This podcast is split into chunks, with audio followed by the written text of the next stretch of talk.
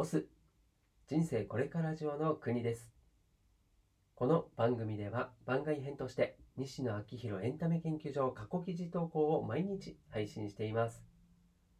今回は生理現象を原子にするという記事です。近婚西野昭弘さんが運営するオンラインサロンの記事は過去1年以前のものは基本シェア OK となっています。記事の振り返りやオンラインサロンではどんな記事が毎日投稿されているのか気になっている方に向けて配信をしています。では2020年7月2日投稿記事を朗読します。最後までお付き合いください。さて今日は過去先日少しだけ触れた生理現象を原子にするというお話をしたいと思います。仕組みから作る。僕の基本的な考え方は〇〇をしたら成功角度が上がるから〇〇をしようではなくてバツバツをしたら確実に成功しないからバツバツには絶対に手を出さないだったりします。少し回りくどいですがこれは100%の話なのでやることが明確になるんです。例えば海を渡る方法は飛行機や船や泳ぐなどいくつかありますが自転車を選んだ時点で確実に100%海は渡れないので海を渡りたいのであればとりあえず自転車だけは選ばないという感じです。1週間のスケジュールをレギュラー番組で埋めてしまうと世界は確実に取れないので僕はレギュラー番組でスケジュールを埋めることだけはしません。1週間のスケジュールをレギュラー番組で埋めてしまうと世界は確実に取れないので僕はレギュラー番組でスケジュールを埋めることだけはしません。レギュラー番組でスケジュールを埋めなかったら世界を取れるという話じゃないですよ。レギュラー番組でスケジュールを埋めなかったら世界が取れる可能性が少しだけ残るという話です。可能性を0%にしてもったらどうにもならんのですわ。急に関西弁。芸能界に入って最初の5年で学んだことはトップになれない方法で答えは仕組みから作らないでした。多くの場合、期待というものはすでに存在する競技に対して発生しているものなので、スタッフさんやお客さんの期待に正直に答えてしまうと、競技の中で1位は取れますが、どっこい。その競技自体が世界的に見ると田舎の祭りのカラオケ大会なので、トップにはなれません。もちろん、頑張って結果を出せば、ステージが上がっていくということはあるんです。途中までは。田舎のお祭りのカラオケ大会で優勝して、県大会で優勝して、全国大会で優勝して、といった感じで、結果を出せばステージは上がっていくのですが、全国大会優勝後にそもそも日本語の歌を歌っている時点で世界には出れないという猛烈な壁がやってきます。その壁にぶち当たるまでに15から20年ほど費やしてしまっていて、こんなことなら1年目から留学をしておけばとなります。多くの挑戦者はステージを上げる途中で寿命を迎える。ステージを上げたけど次のステージが用意されておらずそのまま打ち手が見つからずにぐずぐずする。のどちらかの道をたどります。めちゃくちゃ残酷ですがこれが期待に応え続けた人間の末路。これが現実です。25歳の時にその未来が見えたのですがギリギリ間に合いそうだったので急にハンドルを切り既存の競技で結果を出し続ける運動をやめました。結構結果を出してたんですよ。それから仕組みから再構築しないとどうにもならないと結論し何年かかけてスタイルイコールレストラン型エンタメからバーベキューエンタメ発信手段イコールお笑い日本語国内向けから絵非言語海外向け。収益源イコール広告費からダイレクト課金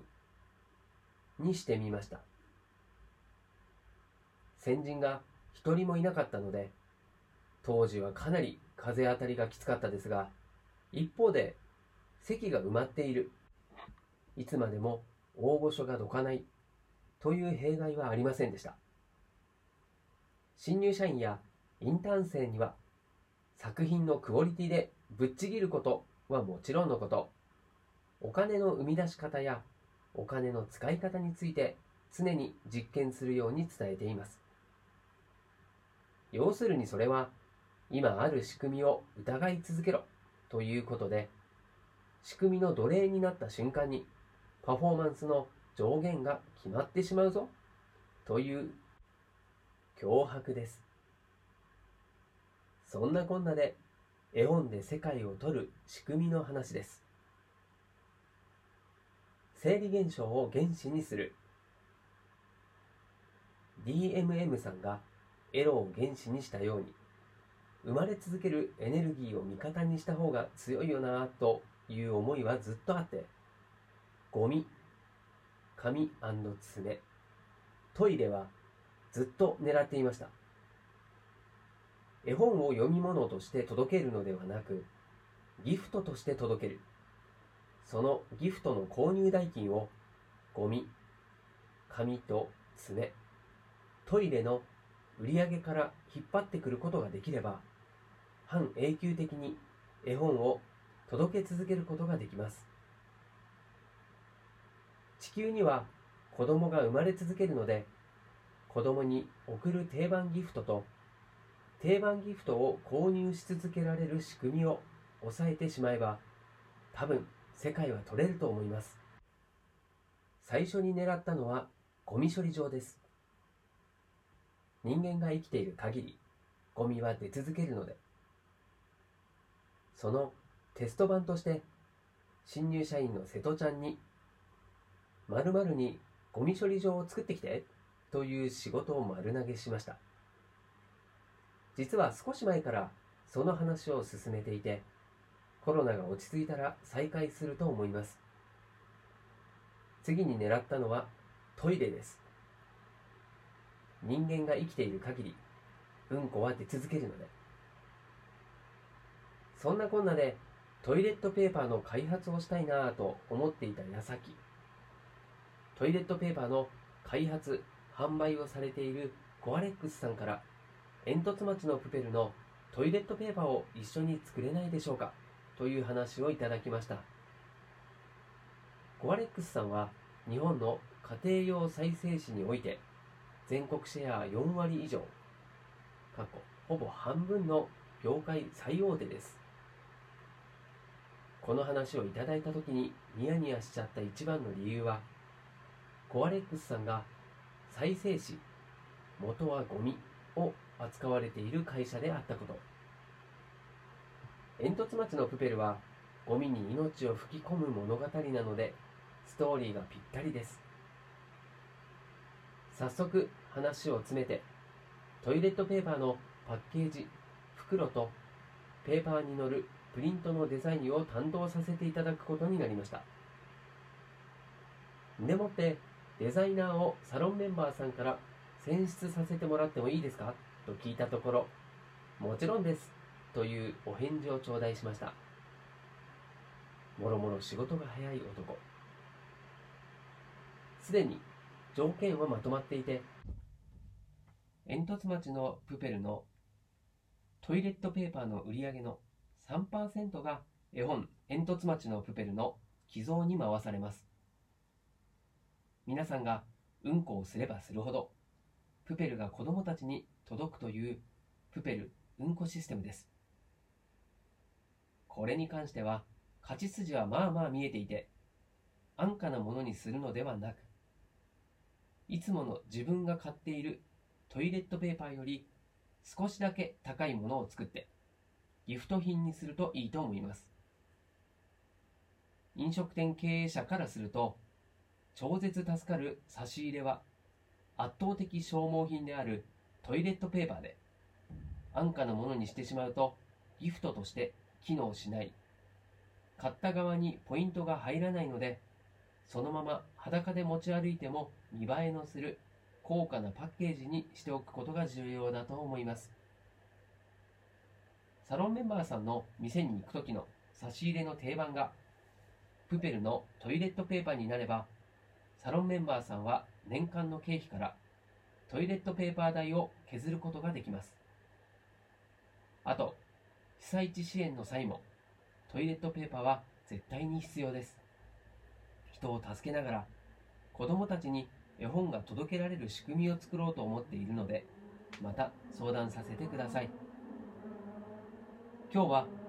生理現象を原子にするというテーマでお話しさせていただきました。現場からは以上です。はいということで朗読は以上でございます。なんかいろいろあった活動っていうのが一つにつながっていく感じがなるほどなぁと感心してしまっている自分がいました。シナジーマップに書いてあるそのままと実行していてそれを形にしていく一部始終をこのサロンを通して見ることができる。まさに物語になっているなと。僕らはこれをただ見ているやつになっちゃダメでこのことから学び自分のシナジーマップに落とし込んでいくことが大事なのだと思います。思い通りにいかないのは西野さんも同じですし実験と改善の繰り返しと回数スピード巻き込み力すべてが無駄がなくつながっているのがすごくわかります。はいということで今回も最後までお付き合いいただきましてありがとうございます。こちらの記事や朗読がたくさんの人に届くととても嬉しいです。ではまた明日この場所でお会いしましょう。お届けは国でした。したっけね。